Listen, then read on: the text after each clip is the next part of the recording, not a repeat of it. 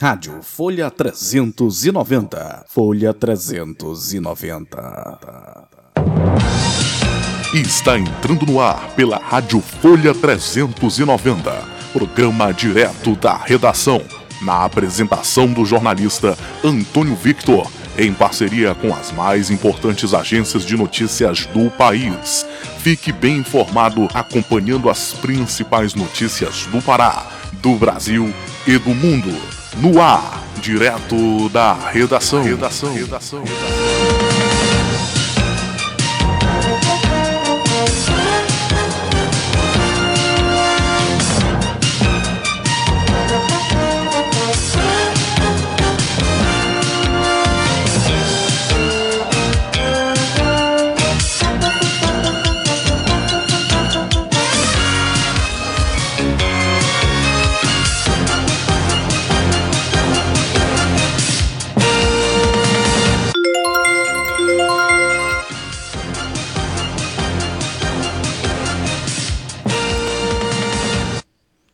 Muito, muito, muito bem, muito bom dia, muito bem-vindos ao direto da redação desta terça-feira, né? 8 de junho, aqui pela sua Rádio Folha 390, uma emissora 100% digital. Sou jornalista Antônio Vitor, muito prazer.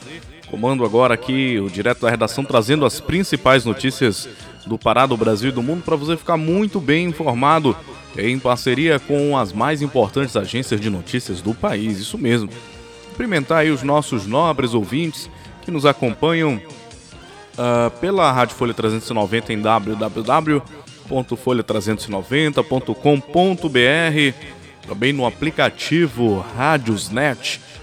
Isso, estamos no aplicativo também onde você pode ouvir a gente em qualquer lugar, na caminhada, no carro, enfim, qualquer lugar que você queira sintonizar com a gente, temos o maior prazer da tua audiência, tá? Hoje, dia 8, né? Nós comemoramos aí o Dia do Citricultor, Dia Mundial dos Oceanos, celebrado pela primeira vez coincidindo aí com a Eco 92, realizada no Rio de Janeiro. Aniversariantes famosos, o educador Antônio Ferreira de Almeida Júnior, que faleceu aí em 1971, o ator Eduardo Moscovis e os cantores Kenny West, Seu Jorge e a atriz Sônia Braga.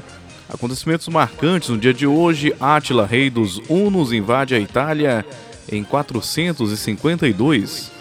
Hermann Ollerit recebe a patente da sua calculadora a cartões perfurados, 1887, tá bom? É muito interessante essa história aqui do Hermann Ollerit ele tinha uma calculadora que funcionava a cartões perfurados e é daí que vem o nome da do Olerite, né? Aquele demonstrativo de pagamento que as pessoas recebem das empresas, né? Algumas costumam chamar de Olerite. A origem é essa aqui, tá? É exatamente a essa máquina de calcular de Hermann Olerite, né? que deu origem a essa expressão, a, presente ainda hoje, inclusive no cotidiano das pessoas. Em 78, 1978, suspensa a censura prévia à imprensa. Gustavo Kuerten conquista o título de campeão de Roland Garros em 1997. No campo da religião e da espiritualidade, hoje é dia de Santo Efrem, São, Merda São Medardo e do bem-aventurado Pacífico de Serano. Muito bem, olha, queremos aqui cumprimentar né, também os ouvintes que escutam direto da redação fora do Brasil. Né? Nós, temos recebido, nós temos recebido uma audiência muito boa no exterior. Queremos cumprimentar também o pessoal dos estados. Aí. Estamos em mais de 12 estados, 14 estados, né? Com audiência é, no direto da redação. E o pessoal aqui do estado do Pará, nosso querido estado do Pará, Amazônia, Amazônia Paraense, também ligado aqui no direto da redação. Você também se comunica com a gente nas redes sociais, no Facebook no Twitter, no perfil Folha 390 uh, ah, e lá no Instagram, em folha.390. No podcast transmitimos para todas as plataformas de áudio, áudio podcast. Basta você procurar lá Folha 390 e acompanhar toda a programação produzida pela nossa emissora para você não perder nada, tá?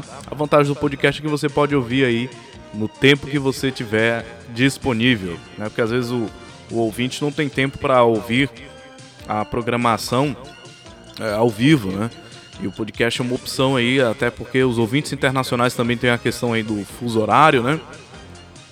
Enfim, vamos para as manchetes de capa aqui do jornal Diário do Pará de Belém, Belém, Pará, 8 de junho de 2021. Auxílio emergencial pode ser prorrogado até setembro. Uma medida provisória deve estender o benefício para agosto e setembro. A ideia é manter o público beneficiado e os valores das parcelas, que hoje variam de 150 a 375 por mês. É situação complicada envolvendo é, é, é, o auxílio emergencial, né? É complicado porque muitos reclamam que o valor é pequeno. Enfim, vamos ver aí com essa medida provisória aí se vai ter alguma alteração. Olha, tá decidido, seleção vai jogar a Copa América, a queda de Caboclo pesou na decisão dos jogadores que hoje à noite enfrentam o Paraguai. É, ontem a gente noticiou que o presidente da CBF ele foi afastado aí por conta de escândalos, né? E aí foi afastado temporariamente por conta de escândalos é, relacionados com assédio de mulheres, né?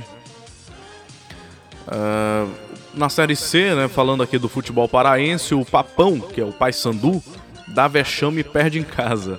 Botafogo da Paraíba jogou melhor contra um Paysandu apático e leva embora três pontos na bagagem. Deu, deu 2 a 0 pro Botafogo da Paraíba. Eita, rapaz, Paysandu, hein? Tá complicado. Perdeu em casa, difícil mesmo. Crédito imobiliário Caixa dará desconto ou pausa no pagamento. Tribunal de Contas da União desmente Bolsonaro e afirma que não existe relatório questionando mortes por Covid-19. Ontem o presidente afirmou é, nas redes sociais e também aos apoiadores que ficam aglomerados ali em frente ao Palácio do Planalto que havia aí um relatório do TCU informando aí a, a que boa parte das notificações dos casos de Covid-19 é, eram, na verdade, outras doenças que as pessoas morriam e eram registrados por Covid. Né? Contudo, o TCU desmentiu o Bolsonaro e é, a gente está vendo a matéria aqui de que a, o, o TCU afirmou que não existe relatório nenhum questionando mortes por Covid-19. Tá? Brasil recusou a oferta da Pfizer com 50% de desconto em relação ao valor pago por países ricos. Hospital da Mulher ficará pronto em dois anos, evento com presenças do governador Helder Barbalho e do prefeito Edmilson Rodrigues marcou a autorização do início das obras que devem gerar 600 empregos. O hospital terá 120 leitos. Covid-19, Pará recebe hoje, nesta terça-feira, 80 mil doses da Pfizer. O lote será para Belém, Ananindeua e cidade em condições de armazenar essa vacina, considerando aí que essa vacina da Pfizer ela precisa de uma temperatura muito baixa para poder se conservar. No limite, eliminado, a Crebiano está fora do reality, é, do reality de resistência. Dívidas. Especialista traz orientações para você sair do vermelho. Educação, novo reitor e vice-reitora são empossados à Universidade do Estado do Pará. Dia dos Namorados, vendas devem aquecer na sexta-feira. São várias as opções disponíveis no comércio local. Essas são as manchetes de capa do Jornal Diário do Pará de Belém. É, você sempre fica muito bem informado, muito bem informado aqui no Direto da Redação. E agora a gente vai chamar o nosso repórter Dilson Santa Fé, que chega com a previsão do tempo para todo o país nesta terça-feira, 8 de junho de 2021. Dilson, linha aberta para você com a previsão do tempo aqui no Direto da Redação. Previsão do tempo. Centro-Oeste. A previsão do tempo para Cuiabá, no Mato Grosso, nesta terça-feira é de céu claro, com temperaturas variando entre 24 e 35 graus. A umidade relativa do ar variando entre 65 e 20% nas horas mais quentes do dia. Região Norte. A previsão do tempo para Belém, no Pará, indica céu encoberto com chuvisco e temperaturas variando entre 24 e 31 graus. A umidade relativa do ar variando entre 95% e 65%. Região Nordeste. A capital de Sergipe, Aracaju, tem previsão de céu com muitas nuvens e chuviscos nesta terça-feira. As temperaturas vão variar entre 23 e 28 graus e a umidade relativa do ar ficará entre 90% e 50%. A cidade de Campo Alegre, em Alagoas, comemora aniversário nesta terça-feira, com céu encoberto com chuviscos. A temperatura mínima deve chegar a 21 graus e a máxima a 29 graus. A umidade relativa do ar varia de 90% a 50%. Região Sudeste. Belo Horizonte, Minas Gerais, terá uma terça-feira com céu encoberto. As temperaturas variam entre 14 e 27 graus. A umidade relativa do ar fica entre 90% e 35%. O município de Santa Maria Madalena, no Rio de Janeiro, comemora aniversário nesta terça-feira com céu encoberto. As temperaturas variam entre 15 e 30 graus. A umidade relativa do ar varia entre 100% e 40%. Região Sul. A cidade de Florianópolis, em Santa Catarina, terá uma terça-feira com céu encoberto com pancadas de chuva e trovoadas isoladas. A temperatura mínima será de 18 graus e a máxima de 20 graus. A umidade relativa do ar apresenta variação entre 100 e 80%. A população de Eldorado do Sul, no Rio Grande do Sul, comemora aniversário nesta terça-feira com previsão de céu encoberto com chuvisco. A temperatura mínima na cidade deve chegar a 15 graus e a máxima 19 graus. A umidade relativa do ar varia entre 100 e 80%. Com informações do IMET, o Instituto Nacional de Meteorologia, da Rede Nacional de Rádio em Brasília, Dilson Santa Fé. Previsão do tempo na Rede Nacional de Rádio.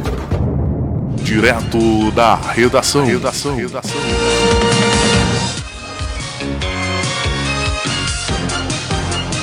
Muito bem, essa foi a previsão do tempo aí com Dilson Santa Fé. Vamos agora para o giro da informação. O governo recusou vacina por metade do valor pago por outros países. E quem chega agora para participar do direto da redação é o repórter Daniel Fagundes, com um giro de notícias em parceria aí com a agência Rádio Web. Linha aberta para você, Daniel, aqui no direto da redação.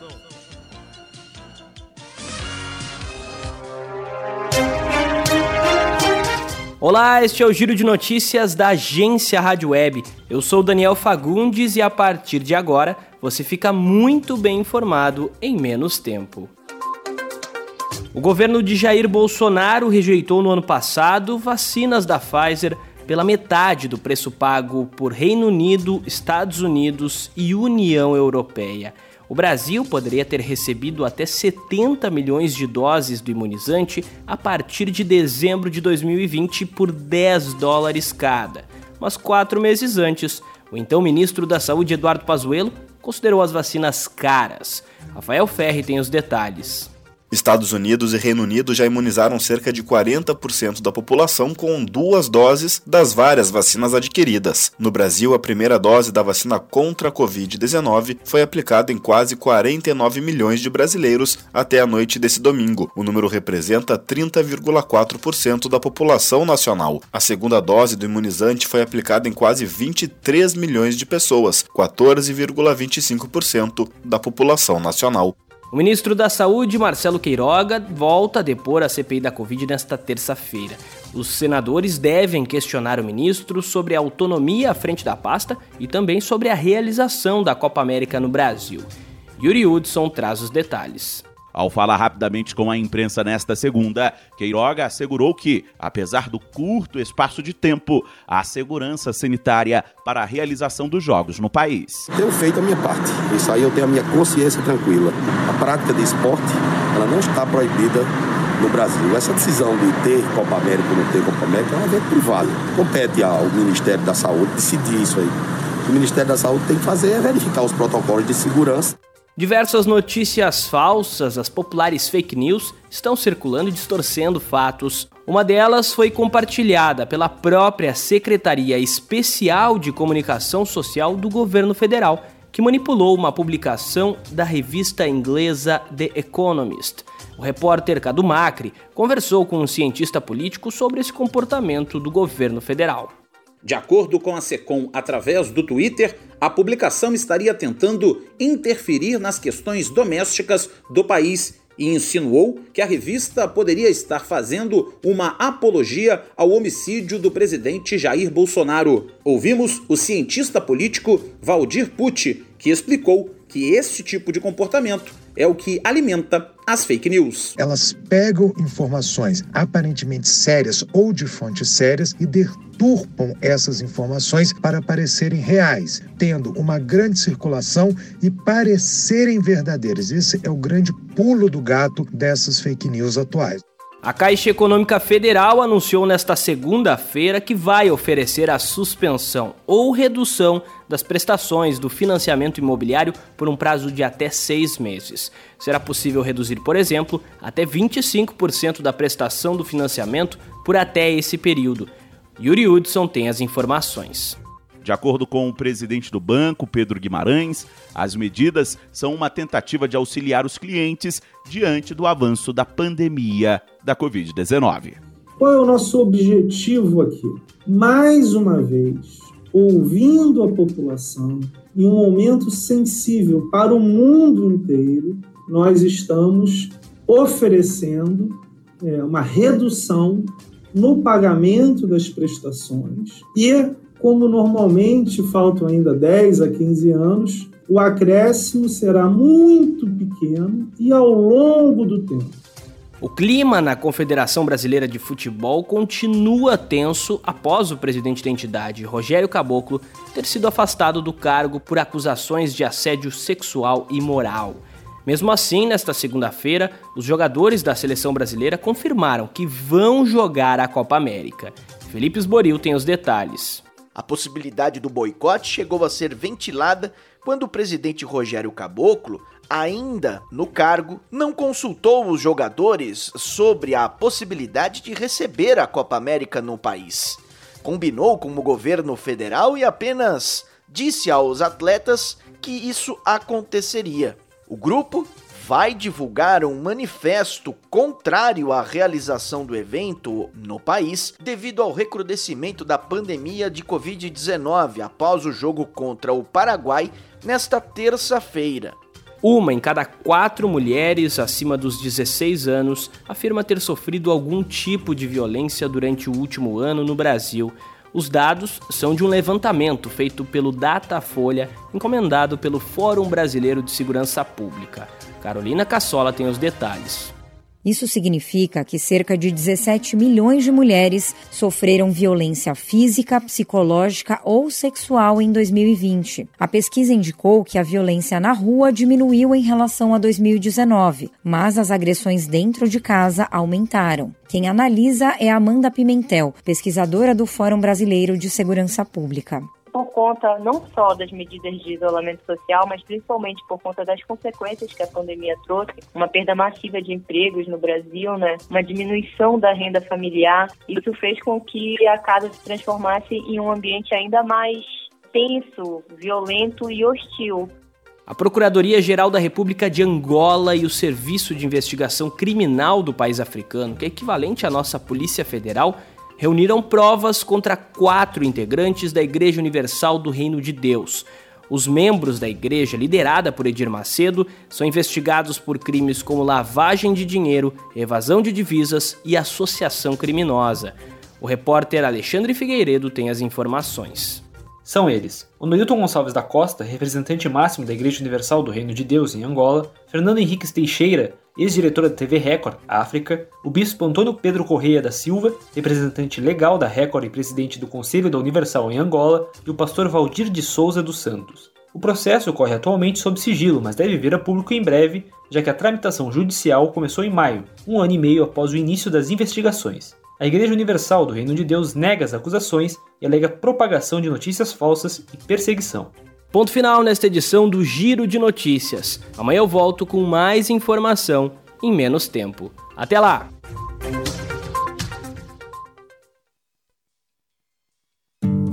Você sabia que para ser aprovada para uso, uma vacina precisa passar por rigorosos testes de segurança e eficácia? Por isso, quando chegar a sua vez de se proteger contra o coronavírus, vá tranquilo a um posto de saúde. Escolher a marca do imunizante não vai aumentar a sua proteção e nem a de quem está ao seu lado. Vacina boa é vacina no braço. Uma parceria Rádio Senado.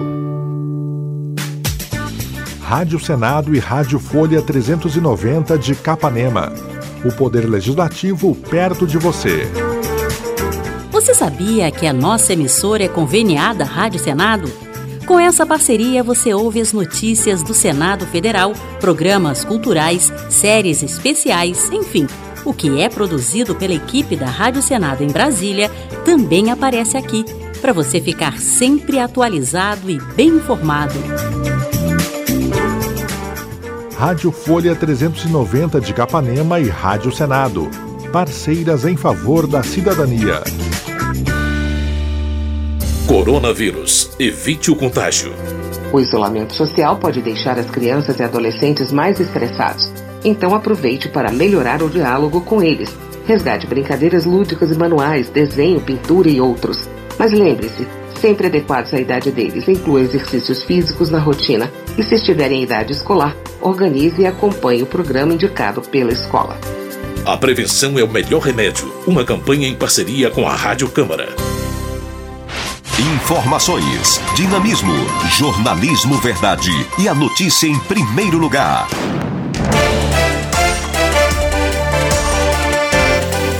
Olá, ouvinte. Aqui é Ana Raquel Macedo, editora-chefe da Rádio Câmara de Brasília. A gente chega até você por meio de uma parceria com esta emissora. E é por essa parceria que você acompanha as notícias mais importantes do Congresso, produzidas pela nossa equipe diretamente da Câmara dos Deputados. Obrigada pela audiência e até mais.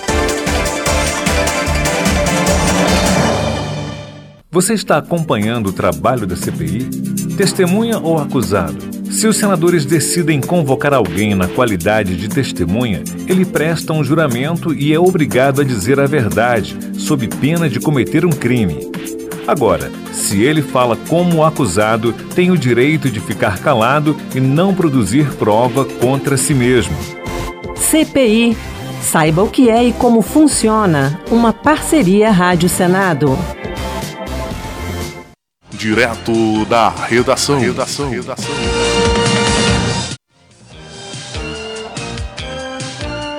Você está acompanhando direto da redação pela Rádio Folha 390, uma emissora 100% digital a serviço da cidadania e da informação. Na minha apresentação, jornalista Antônio Vitor.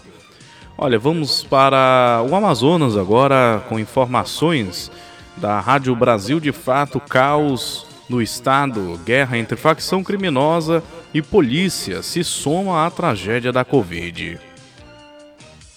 O estado do Amazonas vive uma nova onda de violência desde o último sábado, dia 5, após a morte de um membro da facção Comando Vermelho em confronto com a Polícia Militar do Amazonas. Tanto a capital como o interior sofreram ataques e incêndios a delegacias, escolas, praças, obras públicas e agências bancárias. Retaliações à morte de Eric Batista da Costa, conhecido como Dadinho. Esta é a maior demonstração de força da Fazonas desde 2019, quando assumiu o controle do crime organizado no estado após uma guerra de dois anos com uma outra facção, a Família do Norte.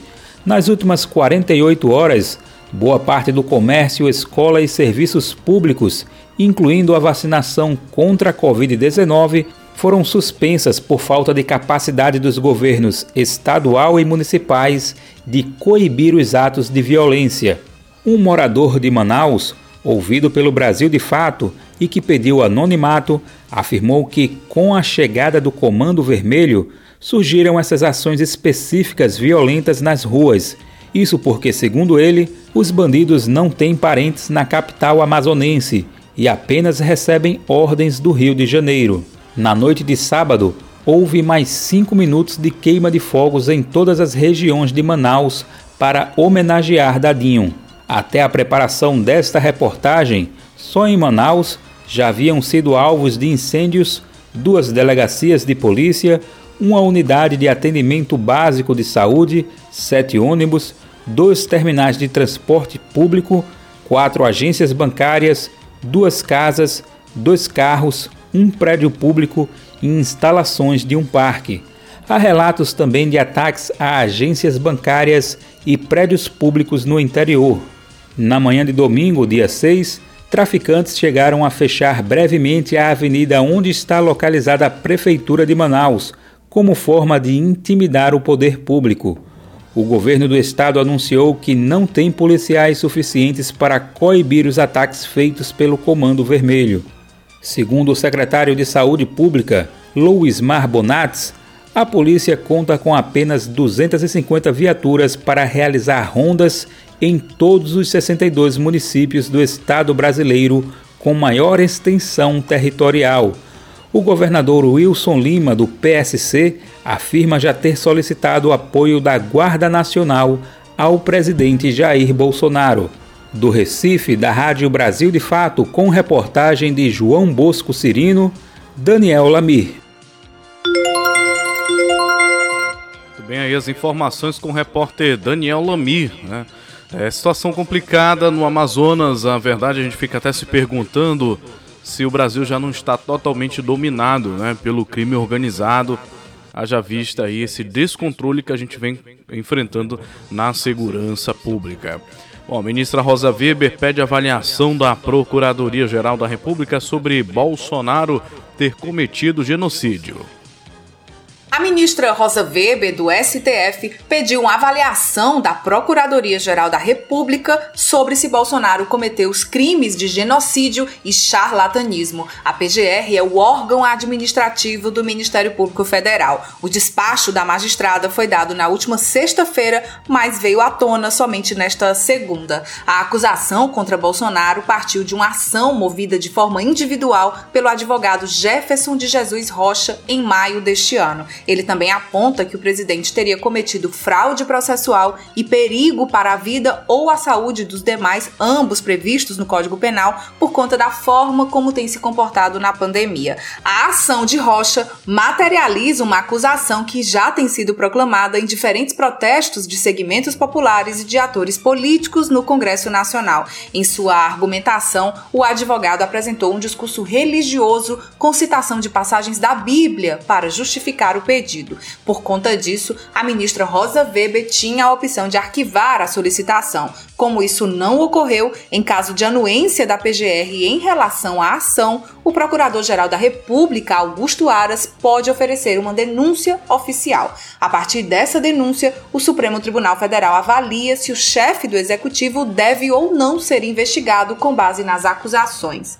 De Brasília, da Rádio Brasil de Fato, Cristiane Sampaio. Obrigado, Cristiane, com informações do noticiário internacional aqui no Direto da Redação. Peru, disputa segue acirrada.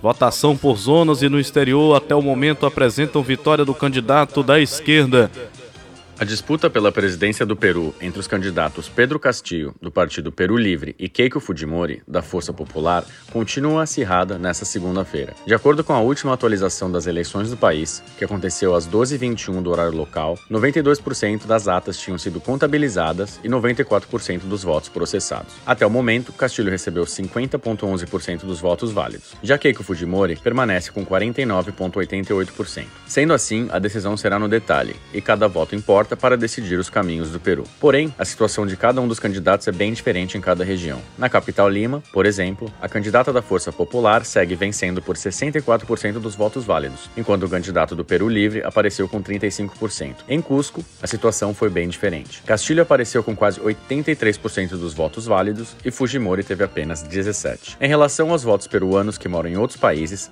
é possível observar que aqueles que moram em países da América votaram mais a favor do partido Força Popular. A candidata candidata aparece com 62% dos votos válidos e o candidato do Peru Livre com 37%. De São Paulo, da Rádio Brasil de Fato, Ítalo Piva.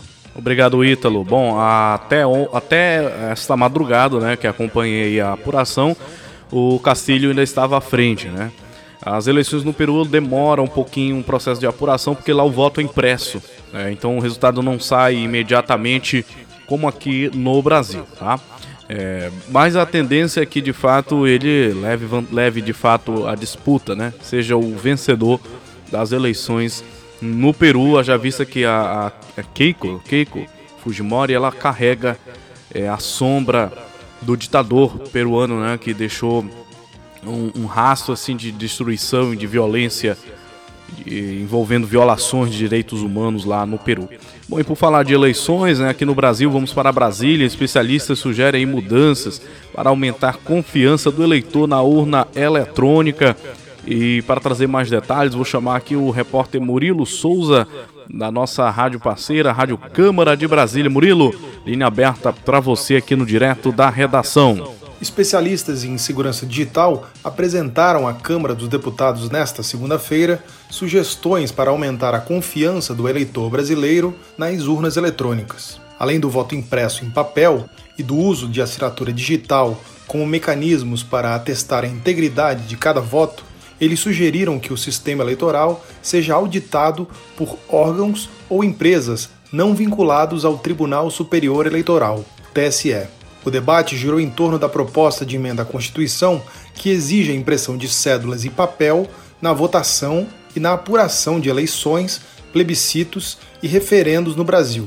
O tema foi proposto pela deputada Bia Kicis, do PSL do Distrito Federal, autora da PEC, e pelo deputado Paulo Ganimi, do Novo do Rio de Janeiro. Para os especialistas ouvidos pelo colegiado, o objetivo maior deve ser garantir que qualquer processo eleitoral no Brasil seja validado e aceito como a vontade da maioria da população. Engenheiro da computação e professor, Eduardo Gui Manuel disse que, atualmente, muitas teorias conspiratórias sobre a vulnerabilidade das urnas acabam confundindo o eleitor. Ele avalia que, até o momento, não há motivos para se questionar a integridade das urnas eletrônicas, já que desde 1996 elas são utilizadas em eleições no país e nunca foram comprovadas fraudes. Gui Manuel, entretanto, defende um aperfeiçoamento do atual sistema para que cada voto passe a ser assinado digitalmente por meio da infraestrutura de chaves públicas brasileiras, a ICP Brasil, a mesma já utilizada no processo judicial eletrônico, no sistema de pagamentos e, mais recentemente, na carteira de habilitação eletrônica. Queremos que o eleitor esteja confiante que o seu voto seja, será registrado e totalizado com segurança. Nós imaginamos em criar o que nós chamamos do voto E, ou voto eletrônico, com algumas características, onde cada voto seja assinado digitalmente, cada voto, permitindo que o resultado de cada urna seja auditável, recontável, seguro e transparente. Também defensor do uso das atuais urnas eletrônicas, o promotor de justiça Edson Rezende Castro, do Ministério Público de Minas Gerais, disse que o sistema eletrônico retirou as mãos do homem do processo de contagem de votos, segundo ele, mais sujeito a erros e fraudes. Questionado pelo relator da PEC, deputado Felipe Barros, do PSL do Paraná, Castro não descartou, no entanto, que outros tipos de fraudes possam surgir pelas mãos de programadores que criam o sistema usado nas urnas. Defensor do voto impresso em papel, o professor aposentado da Universidade de Brasília, Pedro Rezende, questionou a eficiência da auditoria atualmente feita pelos tribunais regionais eleitorais, que consiste em uma votação simulada realizada um dia antes da eleição, a chamada votação paralela. Para Rezende, por não representar fielmente o número total de eleitores de um dia de votação e não utilizar o sistema biométrico, é possível que a votação paralela não funcione, já que o software da urna pode ser programado para reconhecer que se trata de um teste. Pedro Rezende também levantou a hipótese de problemas na cadeia de replicação do software. O perigoso na votação eletrônica é que quem controla o software pode fazer uma alteração com poucas linhas de código que faz uma diferença que pode alterar o resultado da eleição, que não tem como ninguém provar que houve, porque quem detém os meios de prova de que pode ter havido desvio é justamente quem tem tudo a perder se isso for divulgado e não tem nenhum interesse de permitir que terceiros tenham acesso aos meios de prova. Presidente da comissão especial, o deputado Paulo Eduardo Martins, do PSC do Paraná, acolheu os argumentos do relator, deputado Felipe Barros, e disse que irá convidar novamente para ser ouvido pelo colegiado o presidente do TSE, ministro Luiz Roberto Barroso, e os especialistas Giuseppe Dutra Janino, considerado o pai da urna eletrônica, e Júlio Valente, atual secretário de Tecnologia da Informação do TSE. O relator criticou o ofício enviado pelo TSE à comissão, lamentando a não participação tanto do ministro quanto dos especialistas em audiência a ser realizada pelo colegiado, com o argumento de que eles já participarão de comissão geral na Câmara dos Deputados sobre o mesmo tema na quarta-feira, da Rádio Câmara de Brasília, Murilo Souza. Direto da redação. redação. redação. Bem, as informações diretamente de Brasília aí com o repórter Murilo Souza. Bom, falando aí ainda das eleições lá no Peru, trazer atualizações para vocês aqui ah, do portal UOL, né? Atualizações aí no dia, do dia já, hoje, do dia 8 de junho, atualizado às 9 horas e 6 minutos, o candidato Pedro Castillo, do Peru Livre, mantém vantagem sobre a candidata Keiko Fujimori, do Partido Força Popular, nas eleições presidenciais do Peru. Por volta das 8 horas e 30 minutos, horário de Brasília, Castillo abriu margem de mais de 86 mil votos. Cerca de 96% das urnas foram apuradas até o momento, segundo o último boletim do ONPE, Escritório Nacional de Processos Eleitorais, na sigla em espanhol. Castillo tem aí 50,25% dos votos válidos, enquanto Fujimori tem 49,74%, né? eleição acirradíssima. Já há comentários aqui na imprensa internacional de que há a possibilidade de fuga de capitais do Peru, caso se confirme aí a eleição do candidato extremista é, Pedro Castilho. Então, a situação no Peru é muito delicada porque é uma eleição polarizada entre duas chapas aí antagônicas é, e que divide bastante a opinião pública lá no Peru. Uh, um alerta também para a gente fazer uma análise acerca daquilo que já começa a se desenhar no horizonte não tão distante é, da realidade brasileira, né? Porque ano, ano que vem nós teremos aí o processo eleitoral e temos também dois candidatos assim que podem colocar o país em alerta máximo a respeito da polarização, que no caso é o Bolsonaro e o Lula, né? Bolsonaro e o Lula e vem aí para disputar a eleição, a eleição em 2022. O deputado Kim Kataguiri, do Democratas de São Paulo, inclusive chegou a afirmar que havia ali um, uma certa conivência do presidente Bolsonaro para que o Lula fosse é, elegível para que assim ele pudesse ter a, a, a, condição de disputar a eleição com Lula. Com Lula, digamos que no play, né? Bom, é uma ilação aí do deputado Kim Kataguiri, ninguém sabe exatamente se existe de fato esse, esse conluio aí, é, até porque no âmbito do discurso dos deputados existe aí muita polarização também política, muitos interesses políticos por detrás, né? Mas estou compartilhando essa informação para a gente poder é fazer um paralelo aí com a realidade no Peru, porque pode ter certeza que os peruanos queriam ter uma outra via, né?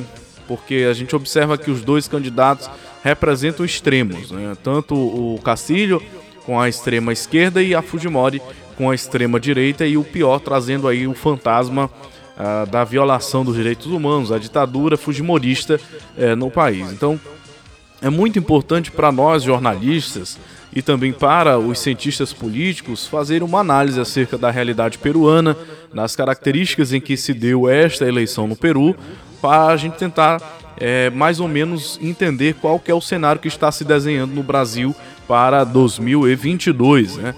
E aí quando a gente pensa quando a gente pensa que lá no Peru a, a Keiko Fujimori já entrou com notícia com notícia de que é, houve fraudes houveram fraudes aí na, nas eleições, então é algo muito assim parecido com a realidade eh, latino-americana, não apenas no Brasil, não apenas no Peru, mas os países latino, latino-americanos têm muito problema com relação ao processo eleitoral.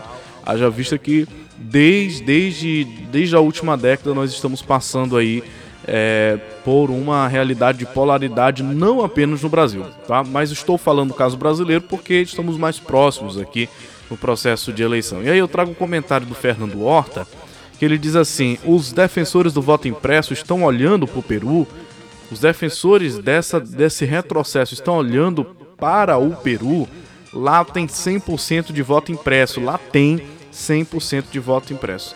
Aí, contudo, você vê aí o atraso, né? É o, atraso aqui da, da apuração. Bom, mas esse comentário aí sobre o voto impresso é do Fernando Horta, tá?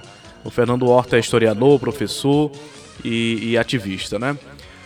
Bom, é, vamos para o Maranhão agora. Tem informação lá do estado do Maranhão. Greve dos bancários será iniciada nesta terça-feira no estado. Vamos falar agora é, com o repórter Daniel Amorim e traz detalhes sobre essa notícia aí do Maranhão. Daniel Amorim, da Rádio Timbira de São Luís. Linha aberta para você, Daniel.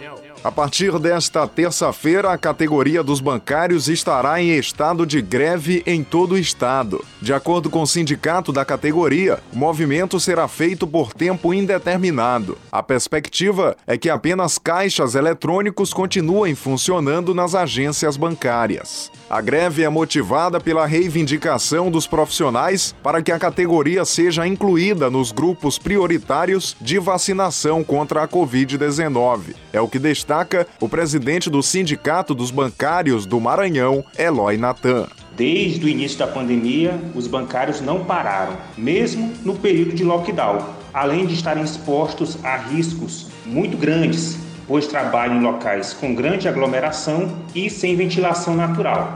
Dados mostram que a mortalidade na categoria aumentou mais de 137% no último ano, possivelmente decorrente da pandemia. Para evitar que outras vidas sejam ceifadas, é muito importante que a categoria seja imunizada.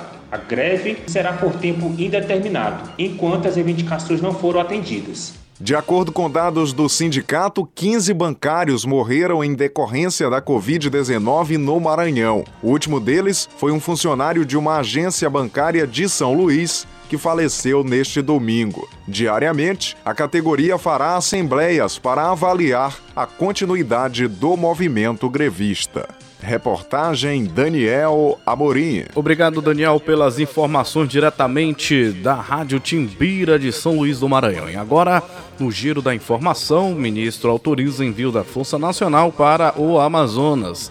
É, General Mourão, Brasil caminha para independência na produção de vacinas. Câmara aprova MP que aumenta a tributação de bancos. Decreto institui o Banco Nacional de Perfis Balísticos. Brasil faz parte da elite que produz vacina, diz presidente Bolsonaro. Caixa encerra o pagamento e saque de abono salarial em 30 de junho. Sociedades limitadas impulsionam a abertura de empresas, mostra pesquisa. Crédito imobiliário da Caixa cresceu 41% neste ano. Mercado financeiro eleva a previsão de crescimento do PIB para 4,36%. E BNDES reorganiza a diretoria do banco. Essas são as principais notícias que são destaques aí no noticiário nacional.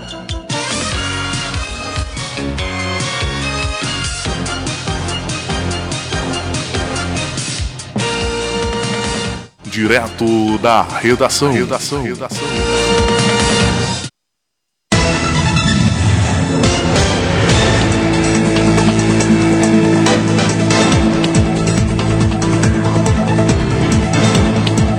Esse foi o direto da redação desta terça-feira, dia 8 de junho de 2021.